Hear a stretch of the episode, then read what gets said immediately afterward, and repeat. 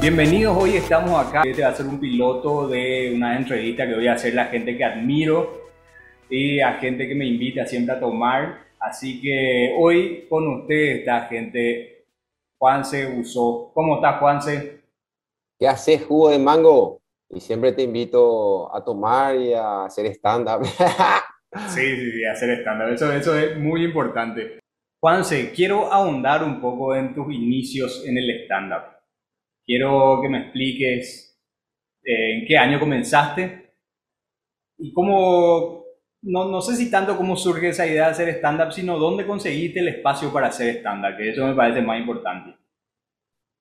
Bien, arranca en el año diciembre del año 2011 que Nico García vino de Buenos Aires a hacer así una, un cursito chico, pequeño de un día, era eh, te enseñamos, mira, nos reunieron unos cuantos eh, y bueno, mira, el stand-up consiste en esto, estas son las reglas, eh, estos son los recursos de humor, un pantallazo, pero así bien resumido, de, dos horas por ahí.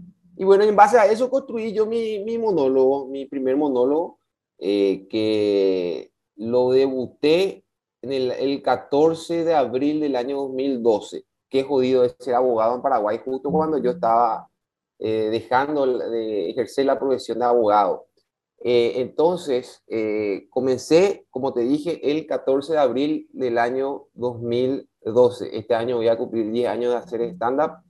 Y fue el, primer show que yo hice, yo ya produje. O sea que no esperé, porque si que yo iba a esperar que alguien me contrate o alguien me invite, eso no iba a suceder nunca y capaz que nunca iba a hacer stand-up. Yo, aparte de hacer stand-up, soy productor y gracias a que soy productor hago stand-up.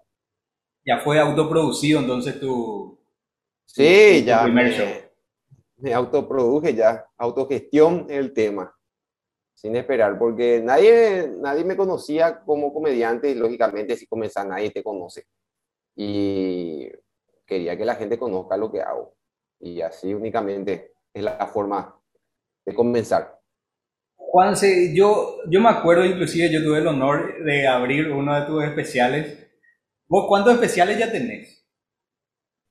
Eh, yo perdí un poco la, la cuenta porque de repente eh, es difícil llamar a especial así. Ponele que unos tres, así que hice solo de más o menos una hora con distintos materiales bueno, eso, es muy, muy arriesgado, es muy valiente también hacer eso de, de subirte y clavarte una hora ahí vos solo, ¿verdad? Y sí, valiente, osado y cara dura. Una mezcla de todo. Hay que atropellar y hay que probar, qué sé yo. De repente sale bien y de repente regular. Lo importante es eh, hacer y ir midiendo tus rutinas, cuáles son las que están funcionando y las que son más o menos, y ser consciente de lo que es muy duro para un comediante cuando una rutina de repente es, eh, no es tan potente, pero uno se encariña y en su mente piensa que es la gran puta y no es la gran puta, y eso hay que, uno, tiene que ser bastante autocrítico con sus materiales. E, e, esa parte es muy cruel porque es cierto lo que decís, tenemos, a veces tenemos una rutina que, que le queremos a esa rutina y no funciona y te, te empecinas en probar esa rutina.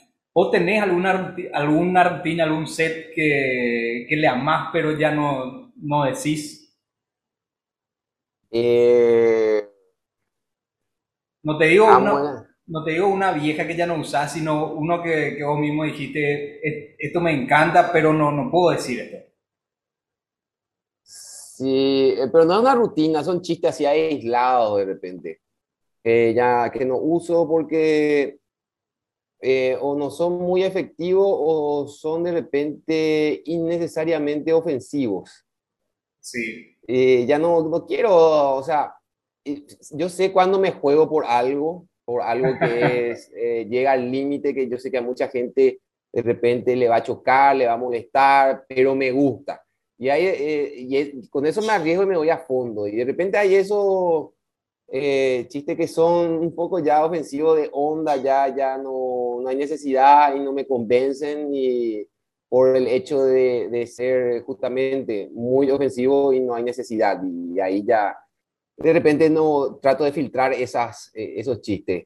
Juan, si quiero escuchar alguna anécdota, sentite libre, tener alguna anécdota así que, que nadie sepa o que nadie conozca. Un, montón de anécdotas haciendo stand-up. Lo, este rubro es, eh, es bastante arriesgado en cuanto a exponerte y hablar con gente desconocida y, procurar hacerle reír. A veces funciona eh, y a veces en algunos casos eh, por el contexto, por el ambiente, no va y ahí hay que aguantar, como, como se dice, cuando te pagan un fijo y te van a un, evento que, pues si este no es el, lugar ideal para hacer estándar, pero te pagan bien, entonces uno se mentaliza y dice por el cheque, por el cheque, por el cheque, eh, y trata de, de, sobrevivir en esa situación. Tengo dos, dos anécdotas que lo vivimos últimamente con Diego en esta gira que hicimos. Una fue en Caguazú y otra en Carapegua. En Caguazú nos fuimos a un, eh, una especie de casino eh, bingo Caguazú, creo que se llamaba, que había eh, un salón enorme que decíamos espectacular para hacer estándar, un salón donde te entran cómodamente una 200 personas eh, sentadas cómodamente con un escenario en la Gran 7.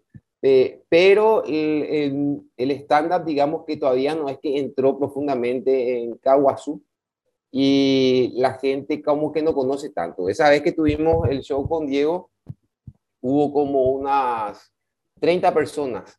De esas 30 personas, 15 eh, se fueron a ver y conocían el, el género del stand-up y otras 15 eh, de repente entraron por curiosos. Y era un salón, imagínate que entran 200 personas, unas 30 personas, ya se queda, ya se queda bastante vacío eso. Y bueno, nos fuimos temprano para probar los sonidos y todas esas cosas, el sonido espectacular y las luces, no había luces, era el salón completo prendido o apagado. Y de repente las luces que tenían eh, estaban atrás del escenario, es donde estaba, digamos, la consola del DJ. Entonces hicimos que se prendan las luces, apunten el techo y que reflejen abajo, de atrás. Buscamos la forma para que eh, funcione eso. A mí me, me tocó ser el primero y había una mesa de tres, eh, eh, tres hombres que estaban ya hace rato ya tomando. Eh, ah, y una cuestión para que vean un poco el contexto. El, entraba la gente y había tipo unos patobicas que le hacían el cacheo a la gente para ver si no metían armas y todas esas cosas. y había todo patobica, seguridad de la pesada. Y, y habían tres, tres tipos que estaban ya tomando hace rato, todo, tomando y de repente yo en la mitad mi monólogo estaba estaba desarrollando, tratando de, hacerle reír a la gente y uno de estos otro borracho eh, se levanta y me mira, así, estaba como a unos 30 metros, eh, y me mira y, y esa mesa luego ni, ni, me prestaba atención, o sea, se esperaba y me miraba y yo decía, no, ojalá que no venga. Y empieza a caminar hacia mí. No, está viniendo hacia mí, ¿qué puta voy a hacer? Y yo seguía con mi monólogo. Y después se sube al escenario, hijo de puta, ¿qué hago? Y viene directamente y con una manija de chop. Me agarra el micrófono y me quiere sacar, y yo aguanto, y me quiere hacer un trueque por la, por la manija de cerveza. Me quiere entregar la, la cerveza y, yo le, que yo le entregue el, el micrófono.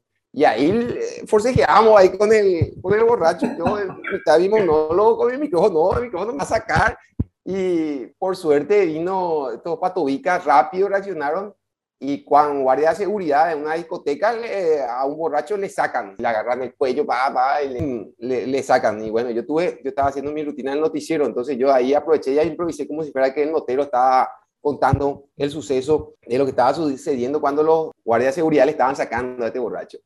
Eh, esa fue una, mi primera y única vez que tuve una intervención física con alguien que me quiso sacar el micrófono. Después otra situación eh, peculiar que tuvimos con Diego cuando fuimos a Carapeguá, que también es difícil todavía que llegue bien el stand-up. Decía el anuncio a las nueve y media, no sé que íbamos a arrancar. Eh, llegamos a las nueve, antes incluso, tipo ocho y media, a probar luces, sonido, todo de la gran siete. El escenario que se alquiló, las luces. Mejor eh, que el otro. Eh, sí, era más ambiente estándar, creo que el de Carapeguá. Llegamos, a, eran las nueve y media, no había nadie. Eh, las 10 llegó una pareja, diez y media, 11, llegó un grupo de amigos, eh, llegó, llegaron, no sé qué, estaban entre ocho personas, eh, eran como las 11, entonces decidimos con Diego recorrer el, el pueblo para, para, conocer mientras. y recorrimos el pueblo, allá había unos otros bares por ahí cerca, y después ya llegamos a las 12, ya y 12 y media, y puta, vamos a empezar ya, o si no, no vamos a empezar nunca. Eh, había, ponele que 13 personas, eh, y me subo yo, y empiezo a hacer stand-up, y ahí una pareja ya se levanta y se baja. Ya quedaban, no sé, 11 personas. Y bueno, en esas situaciones y estaba un poco distanciado, no escuchaba la risa, no. De repente vos ves cuando se subió, digo que se reían, pero se reían así, no hacían ruido así. Ameno, era sutil. Eh, sí, sutil.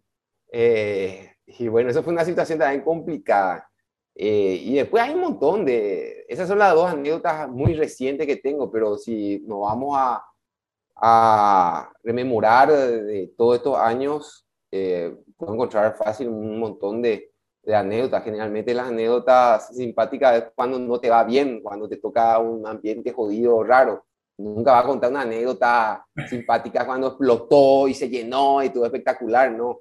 Lo bueno también es que da gusto cuando estás entre dos o entre tres eh, en un grupo, cuando te tocan este, estos lugares difíciles, porque te cagás de la risa con tu socio, entre los dos nos, nos, apoyamos y te reís de, la situación. Por cuando te vas solo, solo es un poco desagradable porque está ahí como pescado, ¿verdad? No, no te puedes ni burlar de, de tu amigo, ni que tu amigo se burle de vos y no, no, tener una forma de canalizar eh, esa frustración que, eh, que con otro amigo es mucho más llevadero, es hasta simpático y te cae de la risa, ¿verdad? Cuando estás solo es medio un bore, eso siempre le digo yo a Diego que estuvimos recorriendo varias ciudades juntos en estos últimos, últimos meses.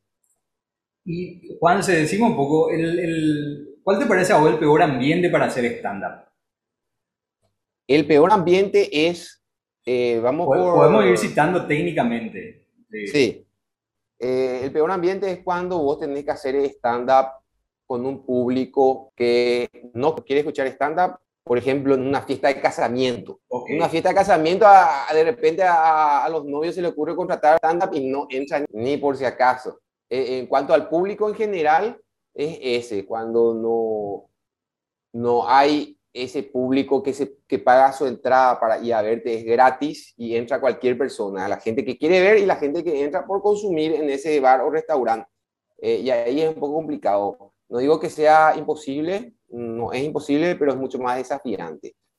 Em, siempre después ya varía en cuanto a un lugar cerrado o un lugar abierto. Un lugar cerrado es lógicamente mucho mejor porque se concentra mucho más la energía se contagia más la risa. Vos escuchás en un lugar cerrado hasta el último que está ahí en el fondo se está riendo y ese contagia al resto de la gente. En lugar abierto por ahí se disipa más, aunque también hay shows espectaculares salieron con, con lugares abiertos. Es importante buen sonido, eh, la parte técnica yo siempre es algo que me preocupo, que, tiene que estar eh, presente, la parte de sonido y luz es, es fundamental también que la gente te vea bien el rostro. Hablando de anécdotas, en Año Nuevo me contrataron en un evento privado, el, la, la era sorpresa, había como unas 25, 30 personas. Eh, no tenía yo... era la sorpresa? Sí, yo era la sorpresa. No había buena iluminación, la iluminación estaba medio atrás, medio que no... Y eso lógicamente hace que no se vea bien la imagen, la presencia del comediante. Ahí fallaron, eh, creo que tres aspectos era que eh, no había buena iluminación, era, eh, era, muy temprano el show, la gente llegaba cuando yo comencé y se saludaban entre todos y lógicamente se van saludando entre todos y vos estás como boludo ahí contando tu historia y nadie te presta atención. Y el tercer factor es que de repente yo no elegí los, los temas correctos para ese ah, lugar. Tenía que ser un poco más pudoroso y yo metí una rutina de, de un prostíbulo, de los moteles, qué sé yo, eh, y era como había muchos señores y señoras que no, no curtían la onda. Eh, y ahí eso, esos tres factores influyeron en que no sea un lindo monólogo. y decime, Juanse, vos, vos, por ejemplo, ya tenés, bueno, me imagino que ya tenés esa capacidad de leer el público y decir, esto no voy a decir. ¿O le metés como practicaste? Eso es algo que me di cuenta en los últimos, los últimos meses recién. Conté que ya hace nueve años ya que hago. Me di cuenta de eso. Yo antes ya preparaba ya toda mi rutina. Yo asumía cómo iba a ser el público y preparaba, yo practicaba. Y me di cuenta que no es tanto la mejor forma, sino llegar, ya que, ya, que tengo una biblioteca de temas y que ya lo tengo bastante masticado, es llegar para mí ahora cuando tengo que hacer un show eh, con un público privado, ¿verdad? Que de repente no sabes qué te puedes tocar. Yo creo que la mejor forma es llegar y de todos tus abanicos de rutinas que tenés, elegir rápido ahí cuál vas a, hacer. Eh, eso sí, tienes que tener una ayuda a memoria para ver qué temas van a seguir después del otro, eh, para que no te quedes colgado, porque si es que vas a hacer tu rutina ahí unos minutos antes, eh, te puedes quedar colgado. Aunque la última vez que hicimos con Diego, justamente, que hubo en Samber, cinco personas, ahí yo hice mi lista, pero no necesité ver, me, me, acordé porque eran los grandes clásicos, hice ahí, los grandes clásicos de los clásicos y me fue fácil, digamos, enganchar un tema con otro.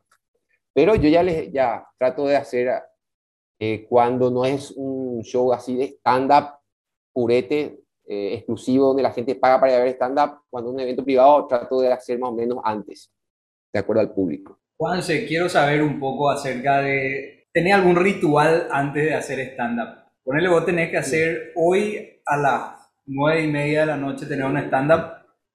Vos hoy, ese mismo día, a las 8 de la mañana, no sé a qué hora te despertás. ¿Cómo es tu día? bueno, directamente cuando yo tengo que monologar a la noche, todo el día yo eh, estoy limpio en cuanto a alcohol y marihuana. No fumo en todo el día, no tomo nada. Sí, tomo algún que otro trago antes para bajar un poco la ansiedad, pero así livianito, una cerveza pero trato de estar lo más lúcido posible. En todo el día hago esa abstinencia de ya sea marihuana o alcohol, y si tomo, tomo algo livianito antes.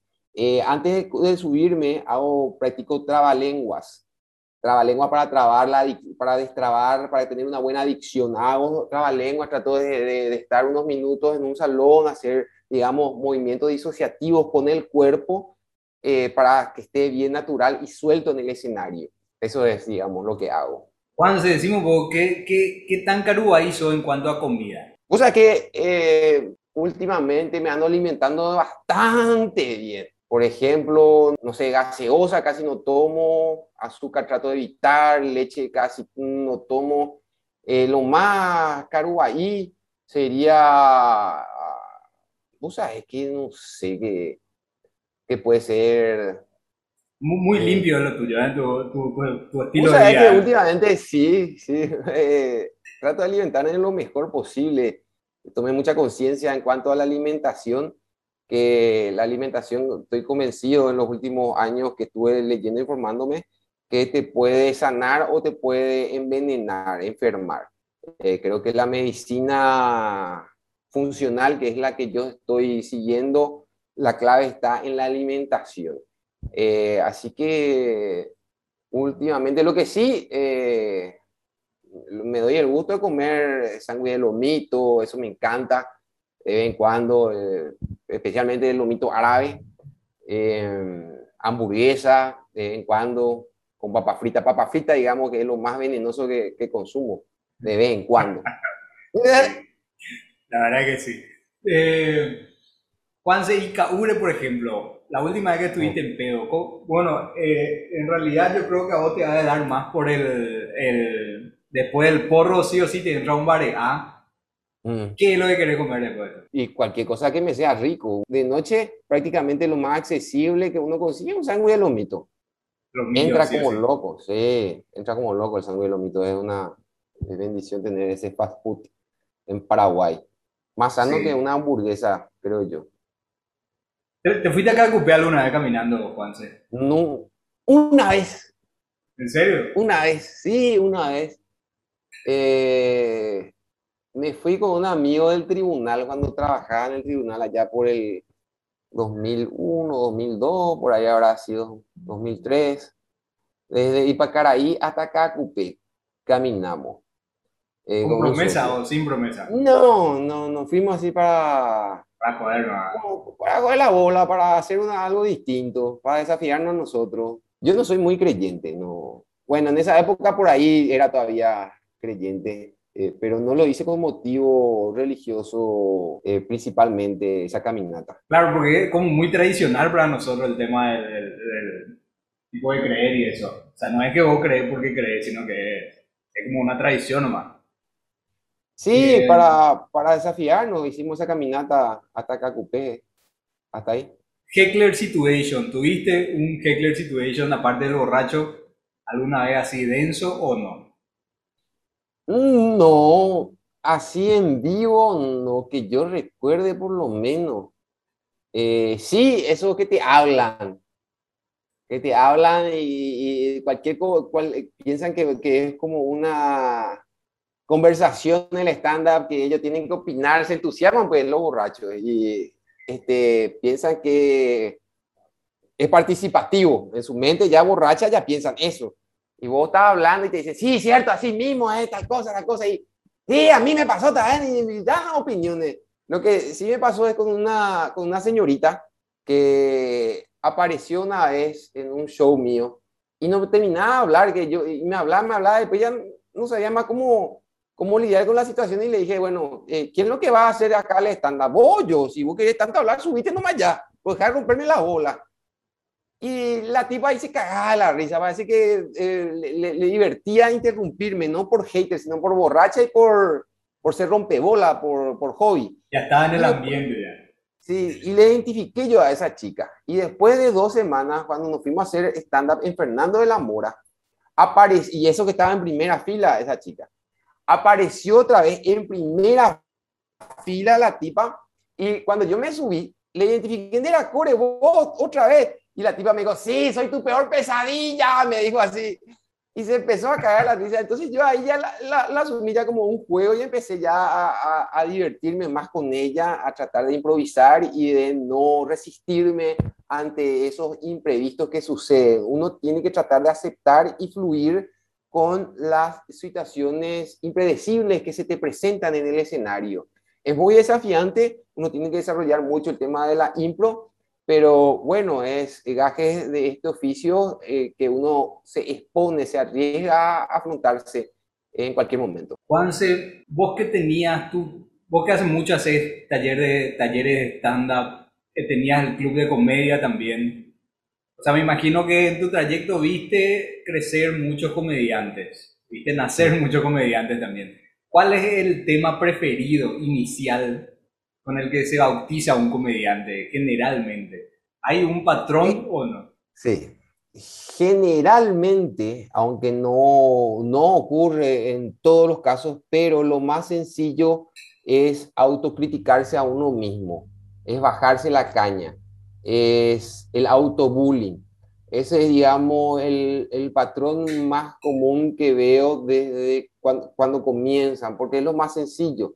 Eh, uno eh, sabe que al criticar sus defectos va a conseguir la empatía del público y es más fácil que la gente se ría una vez que vos le eh, empatizás con esa audiencia. Y una de las formas más fáciles es esa, es como que vos te bajas de estatus. La gente no se va a reír si es que vos hablas de lo bueno que sos eh, haciendo stand-up, lo bueno que sos siendo abogado, no se va a reír de vos de lo malo que sos jugando fútbol, de lo malo que vos eh, sos como pareja, de lo mal que te va en el amor, de lo feo que sos.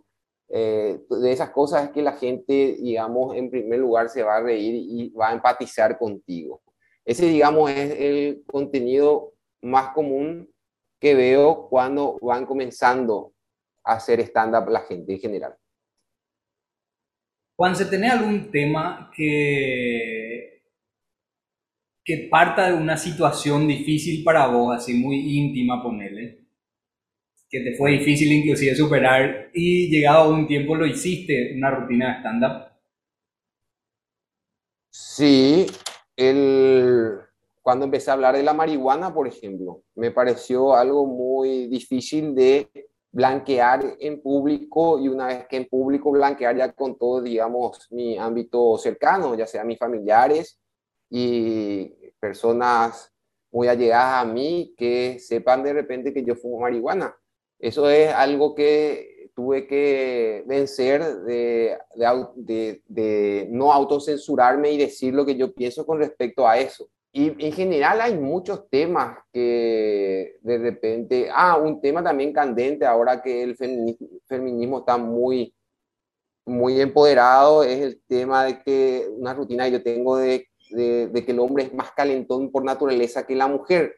Eh, y eh, empiezo a tirar una serie de, situaciones que yo dije, bueno, en un momento alguna feminista se va a enojar y me va a hacer una crítica. Y efectivamente, sí, hubo crítica de feministas con respecto a ese chiste a esa rutina, que dentro de todo a, eh, a mí me gusta, me parece que no es, eh, no es ofensivo eh, dentro de lo que yo pienso, dentro de los mis límites, porque uno también se crea su propio límite y cuando yo creo que cuando uno más va, evita autocensurarse, más radio de acción tiene con ciertos chistes. Y la gente te va conociendo y sabe ya cuál es tu estilo de humor. Y esa gente que de repente no le gusta que yo critique el himno nacional y piensa que yo soy un, un, traición, a la, a, la, a la patria, o que yo hablo de la marihuana, que piensa que yo soy un drogadicto de mierda, bueno, esa gente no se vaya a ver mi show, no se va a ir.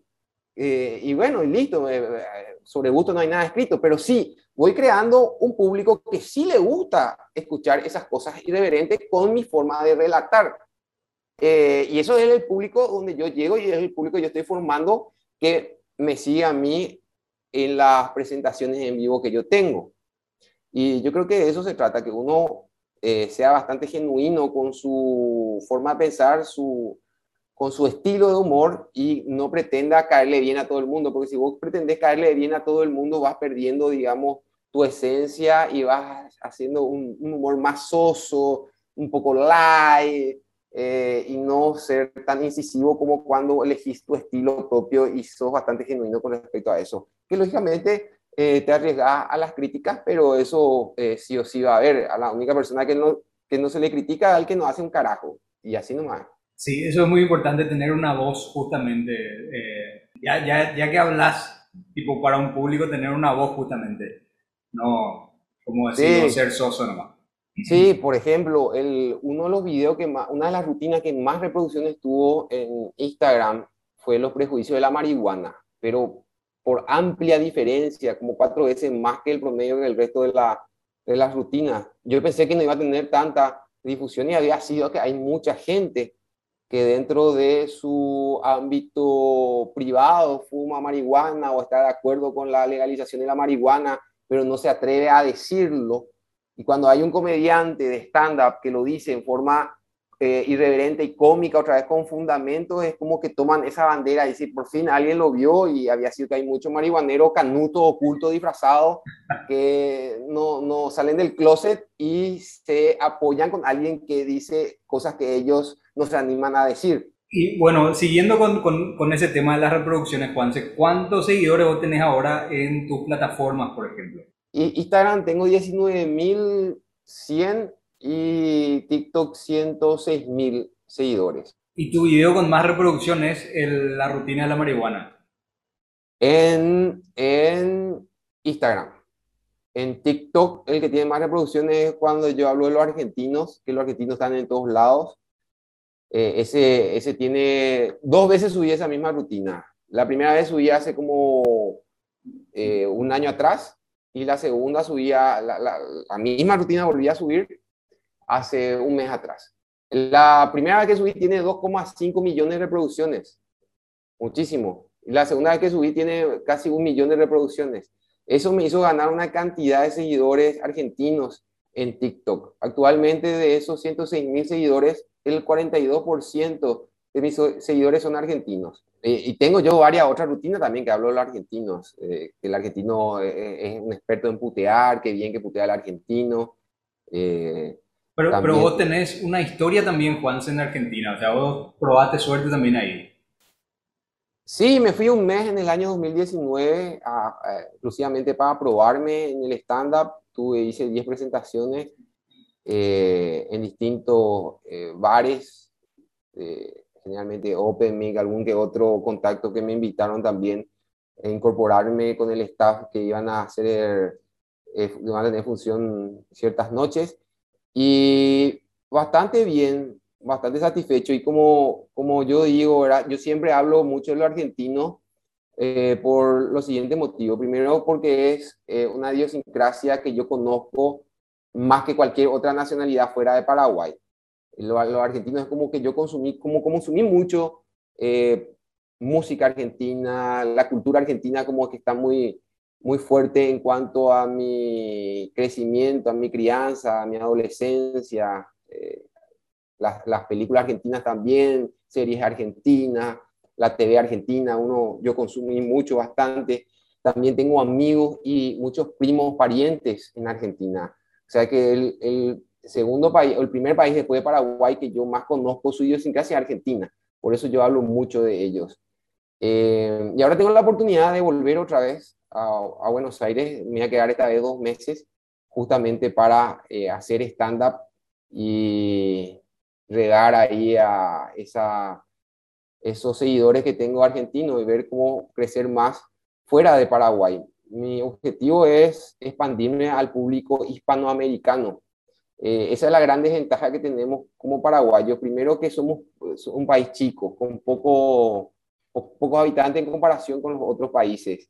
Y segundo que muchos comediantes eh, hacen el humor muy paraguayo ¿Qué hace que no se pueda exportar eso, que no se consuma en otro país? Y eso nos limita mucho. Hay muchos, eh, veo comediantes, eh, o sea, que hacen humor en las redes sociales, pero es un humor que de repente mezclan con el yo pará, con cuestiones muy paraguayas, eh, y eso hace que no se expanda dentro de mi opinión.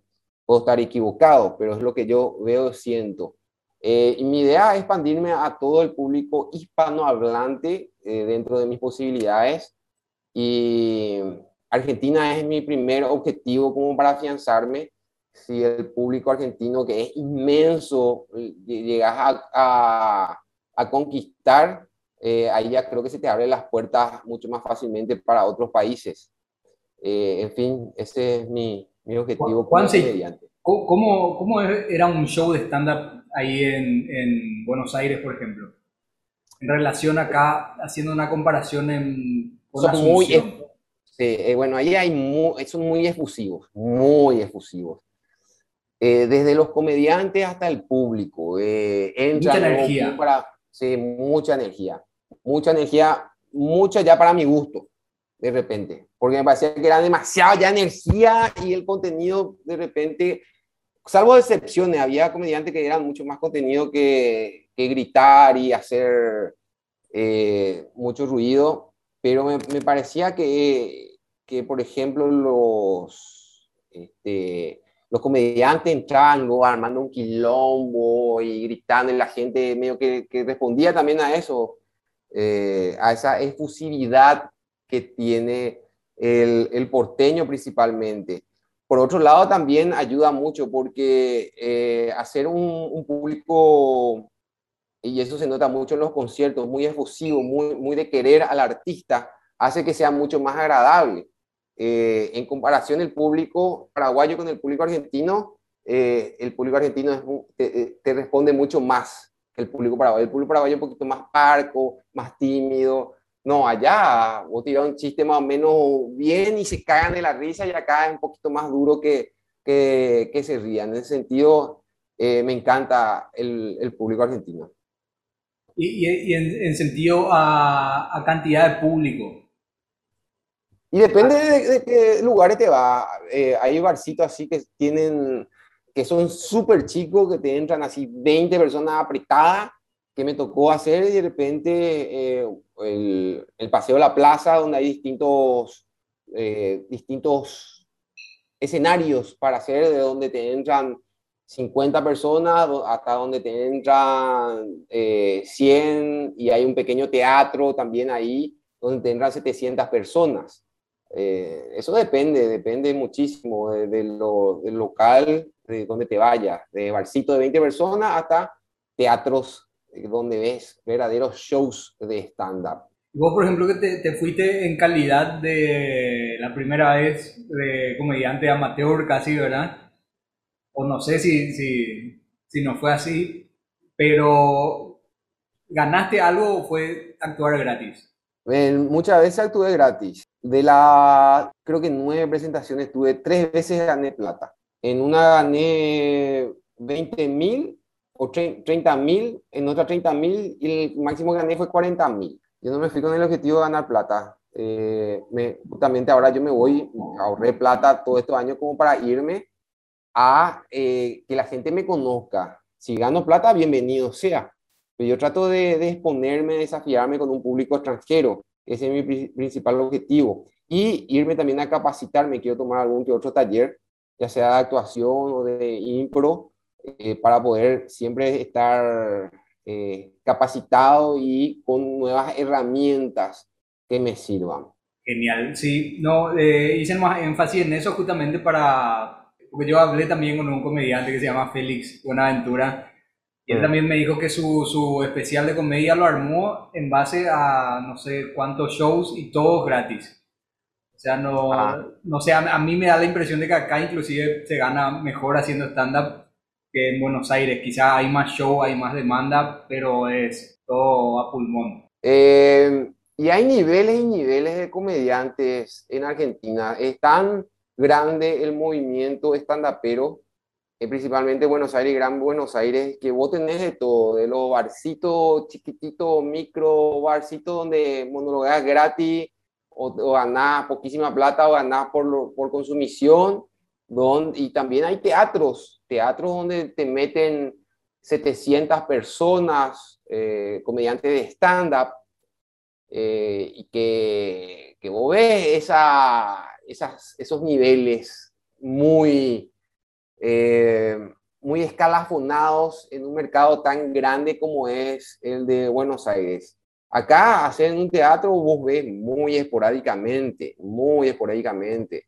Eh, en un teatro o ver, no sé, tres presentaciones distintas máximo al año eh, en un teatro. Generalmente estamos más en los bares. ¿Ya así? Juanse, y decime, siempre preguntan qué comediante te gusta, cuál es tu comediante favorito. Yo te iba a preguntar, ¿qué comediante odias? Yo no odio a ningún comediante. Ahora, lo que te puedo decir es que hay ciertos comediantes que son hiper famosos que no me gustan. Eh, Seinfeld, por ejemplo. Seinfeld es un icono del stand-up de los años 90, de los años 80, un icono en cuanto al estilo de, observa de usar mucho el recurso de la observación, un humor muy inteligente, muy fino, muy elegante. Pero a mí no me causa gracia.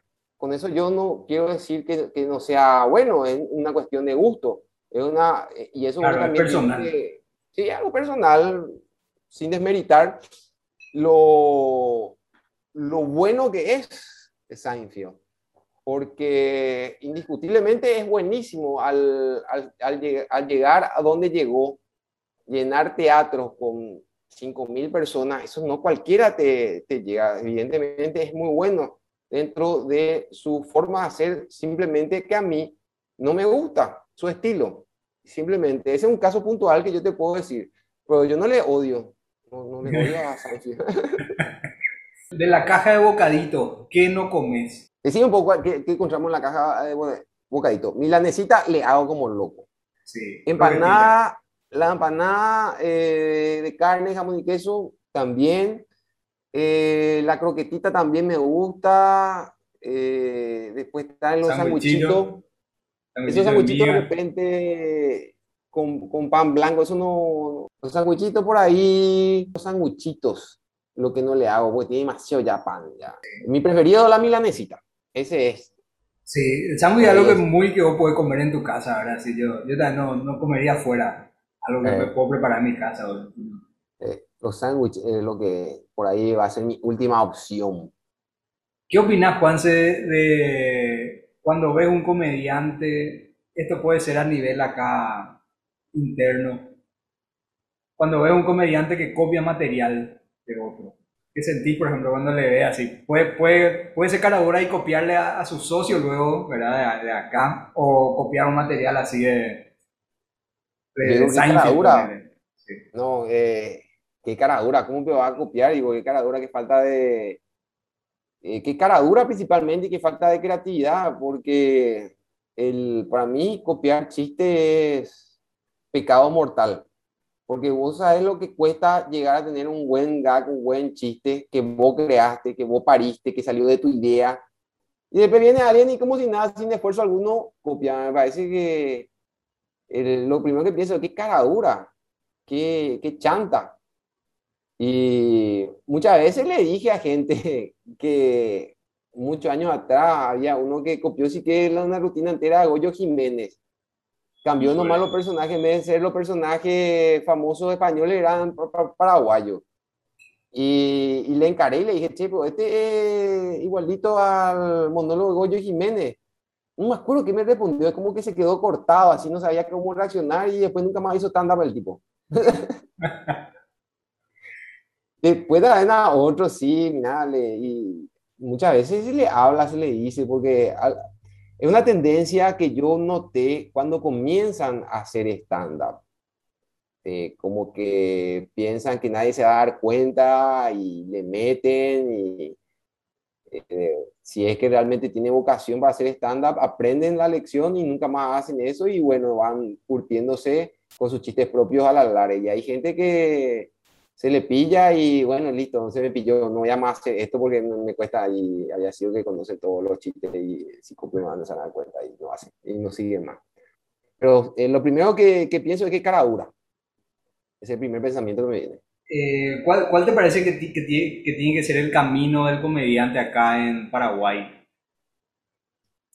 Eh, vemos, por ejemplo, eh, no sé, o sea, vemos eh, aprender stand-up, hacer stand-up en bares y después, ¿cuál sería el siguiente nivel ya Yo te voy mi opinión personal, eso no significa que sea el camino, cada uno encuentra su forma de realizarse en este género de humor como su circunstancia y su mentalidad le encomiende, cada uno tiene su forma, pero personalmente yo creo que eh, uno tiene que, si quiere progresar en este oficio, tiene que tener rutinas sólidas, bastante pulidas, hacerlas, hacerlas y después filmar en buena calidad. Filmar en buena calidad y si no tiene muy buena calidad o el sonido, bueno, subtitular. Eso subir a las redes sociales y hacerse conocer en las redes sociales. Me parece eso fundamental con toda la herramienta que tenemos ahora eh, las herramientas tecnológicas que tenemos que se hagan conocer, porque hay mucha gente que en la puta vida te va a conocer, no se va a ir nunca a un show, pero sí le, algún amigo, algún pariente le, le, comparte algún chiste tuyo y ahí vos te haces eh, conocer. Y, y, con ese público que vos ganás en las redes sociales, haces shows con rutinas nuevas para captar ese público que te conoció en las redes sociales y se vaya a ver tu show. Y así continuamente. Esa es la fórmula que en los últimos años a mí me está funcionando, el de tener buenos materiales audiovisuales y subir, porque muchos no suben, muchos tienen ahí guardado. ¿Para qué? Y no sé, ¿qué, miedo tienen? ¿Tienen? miedo de que una vez que se suba ya no van a poder más hacer esa rutina? Van a poder seguir haciendo esa rutina en ciertas circunstancias, pero eh, que sea un desafío para vos, para crear nuevas cosas. No podemos estar guardando ahí per secula seculorum porque eh, por, por, miedo a que, ah, no, si yo subo este ya no puedo más hacer. Subí lo y hacer una rutina y de vez en cuando volver a hacer esa. Eh, eso es lo principalmente que yo veo que tiene que ser un camino. conozco muchos comediantes buenísimos en nuestro mercado que tienen una cantidad de materiales que nunca se grabaron eh, o que se grabaron y nunca subieron y pudiendo explotar eso y pudiendo ser mucho más exitoso de lo que son. De, de los comediantes que vos conoces, que conoces su material también, ¿tenés algún material que vos escuchás de algún colega y decís, no entiendo por qué funciona ese material y refunciona? Y vos decís, no entiendo por qué funciona. Sí, muchísimo. Ahora la, eh, eso tengo que sentarme a pensar, pero muchísimas veces. Eh, yo veo comediantes que no me causan gracia, pero el público se ríe y respeto muchísimo eso. Yo trato de ser muy objetivo en cuanto a eso, no trato de juzgar de qué es lo que a mí me gusta como productor. Yo trato de ver qué es lo que le gusta a la gente de los comediantes. Eh, trato de, separarme yo, Juanse consumidor stand-up, yo, Juanse productor. Y muchas veces veo comediantes que en el ámbito local, ¿verdad? Que que no me, no me tiran ninguna gracia, pero veo que el público se ríe. Y si se ríe por algo, es porque está haciendo eh, lo correcto con ese determinado público que lo consume. Y me parece súper válido. Pero sí, me pasa eso. ¿Te gusta el mango, Juanse? Me gusta, pero ya todo eh, elaborado como para no estar pelando ni comiéndolo el mango así, la fruta. si un jugo de mango, por ejemplo, espectacular. entra. Sí, entra, ya está todo exprimido, ya, ya, están todos filtrados los hilos eh, y esas cosas. Pero de comer así de onda a mango, no, nunca. No, y conte que es rico el mango, es rico. Juan, vos sos un tipo casero, ¿verdad? No, no, sos un tipo así como que está mucho en su casa.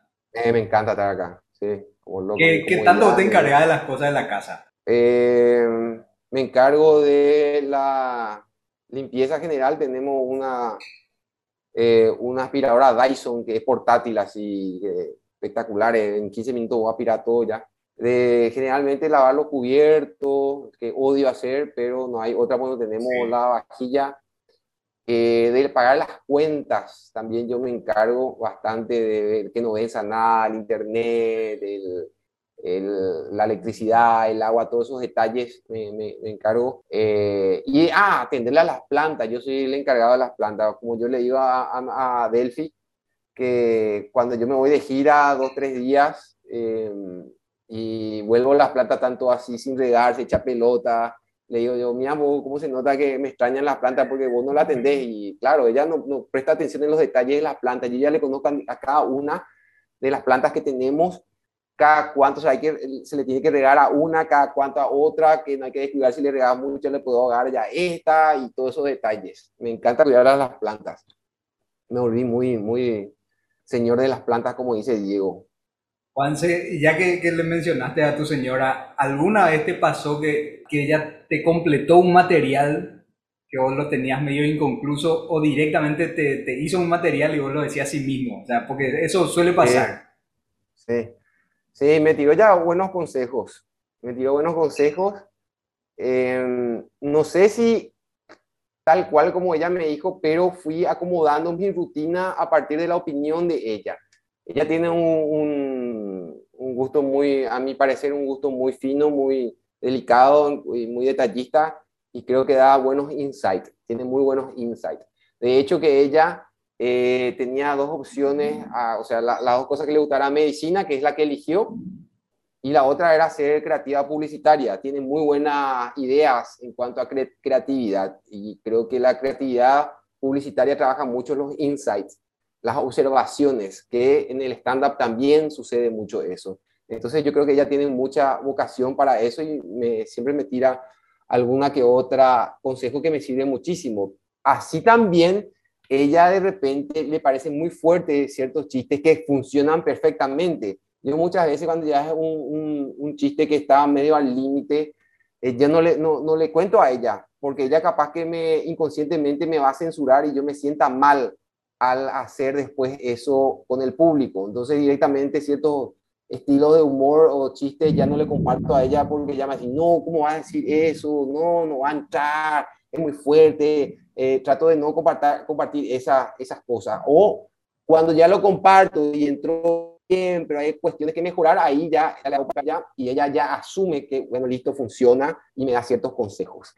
Es así como funciona ella conmigo cuanto, en cuanto a la ayuda que me tira en la creación de mis rutinas. Buenísimo, Juanse. Y para terminar, Juanse, te quiero pedir ¿Qué, ¿Qué, le diría a los comediantes que están comenzando, a esa gente que dice que quiere hacer stand-up? O más para los comediantes que están comenzando, ¿cuál, ¿cuál es tu, no sé, dale tres tips así, purete, así que sí o sí tienen que hacer?